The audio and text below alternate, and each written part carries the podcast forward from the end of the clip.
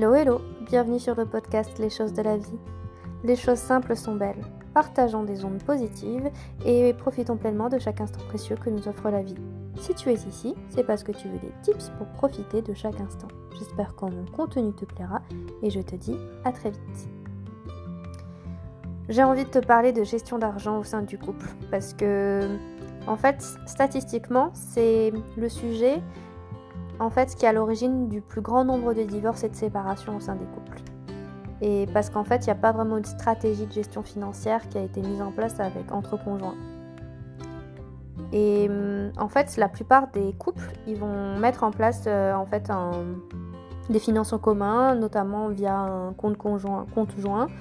Et, euh, et, en fait, ce compte joint, c'est problématique parce qu'on se dit souvent, on va mettre 50-50 et on va pas forcément penser euh, à ce que ça implique.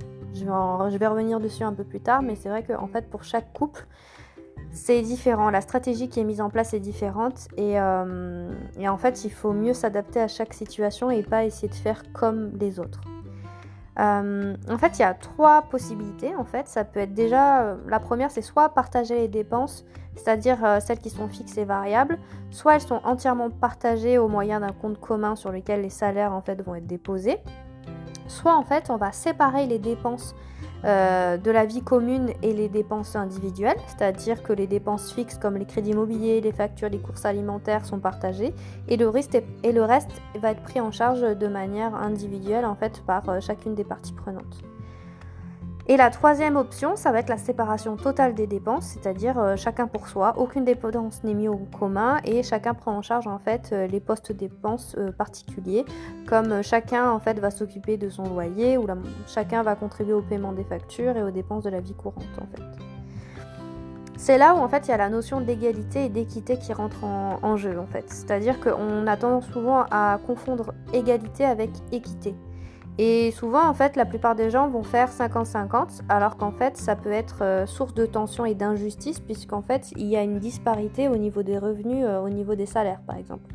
Donc, il vaut mieux parler de pourcentage, par exemple, au lieu de faire du 50-50, ça va être, par exemple, on va mettre 30% euh, ou 40% en fait de son salaire, et donc en fonction des revenus qui sont fluctuants, en fait, ce sera toujours en fait une somme proportionnelle qui va être mise, sur le compte joint.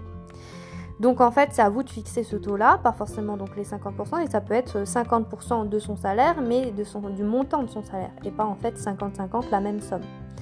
Donc euh, ce qui est important du coup, c'est de se pencher sur les situations financières respectives et de se poser la question de comment on va répartir ces charges communes, comment en fait on va mettre en place par exemple plutôt euh, du 40-60 ou du 30-70 plutôt que du 50-50.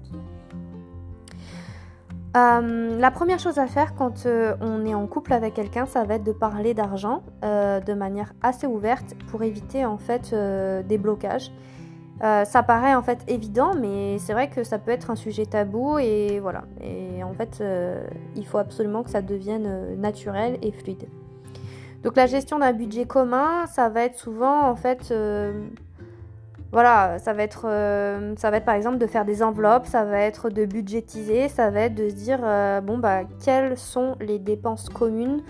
Euh, ça va être par exemple de dire on va partager les vacances, on va partager le budget course, on va partager le budget loyer, on va partager le budget crédit.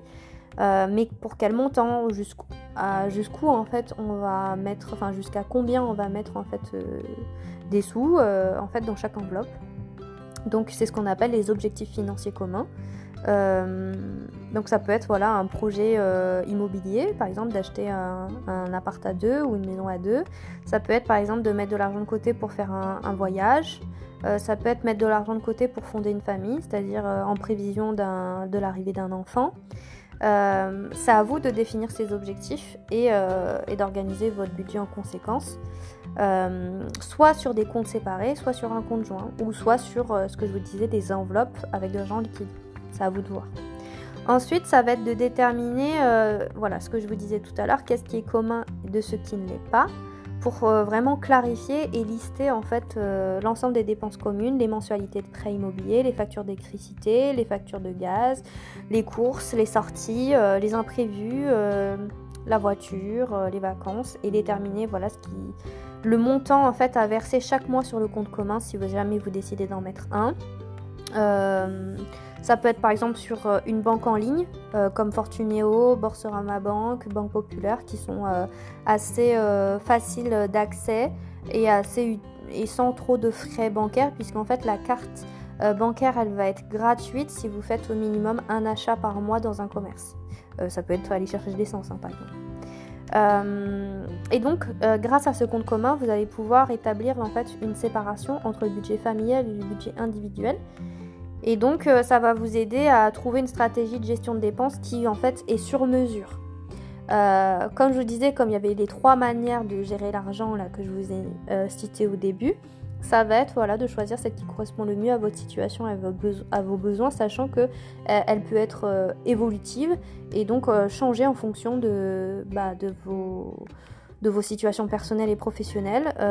ça va pouvoir s'adapter en fait à l'évolution de, vos salaires et, peut-être vos mobilités professionnelles si jamais vous changez de travail.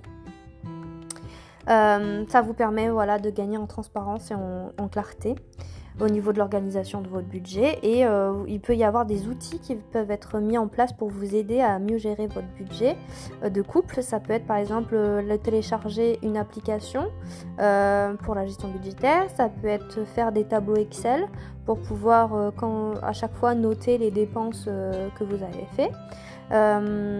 voilà, ça va être de, simplifier en fait le suivi de vos dépenses et peut-être de vos recettes aussi si vous en avez. Euh, et en fait, ça va être, euh, voilà, dès le départ, de mettre en place une communication en fait euh, fluide sur en fait cette gestion-là et d'arriver en fait à faire régulièrement des points sur vos dépenses et vos recettes. Euh, à savoir que si jamais un jour vous décidez euh, donc de vous marier, en fait, euh, de bien penser à mettre en place un contrat de mariage avec une séparation des biens qui vous permet en fait de pas tomber dans le piège de de problèmes en cas de divorce et puis de mettre en place aussi un régime de communauté réduite aux acquets dans ce contrat de mariage de séparation de biens.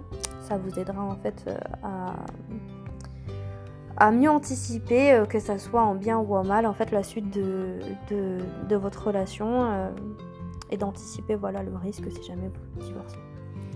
Sachez qu'en fait, euh, quand l'un des deux conjoints va contracter en fait une dette, ça vous permettra d'être protégé en fait.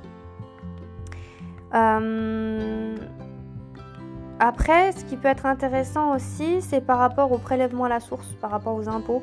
Euh, vous avez un taux personnalisé de prélèvement et euh, souvent quand vous êtes marié ou paxé, en fait ce taux il va être euh, mutualisé pour qu'en fait ça soit avantageux pour le couple. surtout quand il y a une disparité de revenus, quand l'un des deux en fait gagne plus d'argent ou gagne moins d'argent, en fait il va se retrouver à payer plus d'impôts, c'est pas c'est pas très c'est pas très équitable. Par contre, euh, celui qui va toucher euh, plus euh, d'argent, en fait, il va payer moins d'impôts. voilà. Mais d'un autre côté, vous pouvez aussi remédier à cette injustice, on va dire, en optant pour un taux individualisé. et ça, vous pouvez le faire directement sur le site des impôts. Après, vous pouvez avoir le choix aussi de tout mettre en commun. Mais ça, c'est la solution voilà, qui est souvent adoptée par, les couples. Mais c'est pas, pas sans danger parce qu'en fait, il y a des, des gros risques de tension puisque euh, si vous ne définissez pas euh, les dépenses, en fait, le jour où vous allez vous séparer ou le jour où quelqu'un va faire euh, des dépenses exorbitantes et que vous n'êtes pas d'accord, bah, ça va poser problème et donc ça va mener à des conflits accrus en fait au sein de votre couple et c'est pas c'est pas l'idée. Donc ce qu'il faut c'est vraiment de budgétiser par poste des dépenses en fait ce dont vous avez besoin, ce qui est de l'ordre du commun et ce qui est de l'ordre du personnel. Euh, par exemple, pour tout ce qui est achat de cadeaux euh, pour la famille, pour les amis, en fait, ça, ça va être des dépenses individuelles. Ça va pas être sur le compte commun. Euh, ça paraît logique, mais d'un autre côté, des fois, bah, ça n'est pas si logique que ça. Donc voilà, je vous invite vraiment à, mettre en place ce dialogue dès le début d'une relation. Parce que sinon ça va vous impacter sur votre quotidien, ça va vous, vous mettre une charge mentale et ça va aussi euh, voilà, vous, vous, brider dans la suite de la relation et, et c'est pas le but en fait, c'est d'arriver vraiment à ce que vous puissiez communiquer euh, sur n'importe quel sujet. Comme je vous le disais la dernière fois, les sujets sensibles c'était évidemment aujourd'hui le sujet de l'argent, mais ça va être aussi le sujet euh, lié en fait à, à fonder une famille, l'éducation des enfants, euh, sur le sexe, sur euh, voilà, les objectifs euh, dans 10, 15, 30 ans, comment voilà, vous voyez, les objectifs voilà, personnels, de développement personnel, sur des projets aussi professionnels. Donc c'est vraiment d'arriver à aborder ces sujets-là de manière la plus fluide et la plus ouverte possible.